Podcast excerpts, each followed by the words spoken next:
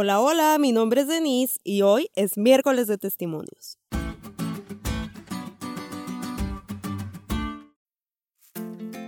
Muchos ya han oído en alguno que otro podcast que yo durante muchos años me alejé de la iglesia y por ende de Dios.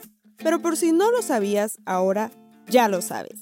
Lo que no sabes es mi historia completa y hoy es un buen día para contarte una porción más. Después de haberme alejado durante mucho tiempo de Dios y no querer saber nada de religión, compromiso y fidelidad a Él, un día decidí pisar la iglesia de nuevo en busca de algo que llenara mi vida. Pero estaba como entre que sí y como que no. Pero Dios nunca se rinde, así que usó a muchas personas para llevar a una persona terca y difícil como yo. Entre ellas, una chava de 25 años que me ofreció estudios bíblicos.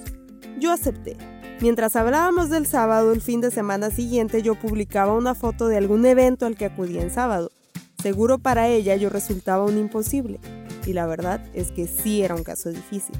Aún con todo, ella concluyó conmigo la fe de Jesús, aunque yo en ese momento no tomé la decisión. Además de eso, un pastor platicó conmigo acerca de la importancia de congregarme a una iglesia y de comprometerme con Jesús. Aunque me resultó una plática interesante y me dejó pensando muchas cosas, ese día tampoco tomé la decisión que muchos esperaban. Por si eso fuera poco, los jóvenes de la iglesia también pusieron su granote de arena y no me descuidaron a pesar de que sabían que al terminar las recepciones de sábado, yo seguía con mi vida como si nada de lo que hicieran me importara. Después de todo eso, una hermana de aproximadamente 60 años, tras aquellos estudios bíblicos que tuve con la primera chava, me dio seguimiento con otra serie de estudios. Y mientras yo le decía, es que sí creo en Dios, pero no quiero volver. Seguramente ella pensaba, nunca se va a bautizar. Aún así, no se rindió conmigo.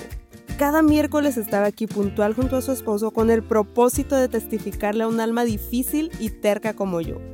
Aunque se puso complicado, por fin pasó algo, y esta persona difícil tomó la decisión de seguir a Dios.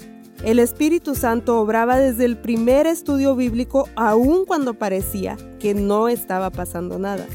Seguro para ellos yo era ese tipo de persona de la cual decían, nunca va a cambiar, no tiene caso ¿para qué voy? Pero gracias a Dios ellos nunca se rindieron siguiendo el ejemplo de Jesús y que la hermana White describe como para Jesús nadie está fuera del alcance del Evangelio. Jesús ciertamente creía que nadie ha caído tan bajo, nadie es tan vil que no pueda hallar liberación en Cristo. Hoy, gracias a que estos seres humanos siguieron la voz del Espíritu Santo, yo puedo grabar este podcast por amor a un Dios que me salvó de mis pecados y por la tenacidad de personas que testificaron por amor a Jesús. No dejes de testificar solo porque parezca un imposible te aseguro que el Espíritu Santo llevará el mensaje al corazón de esa persona difícil en el momento oportuno, tal como lo hizo conmigo.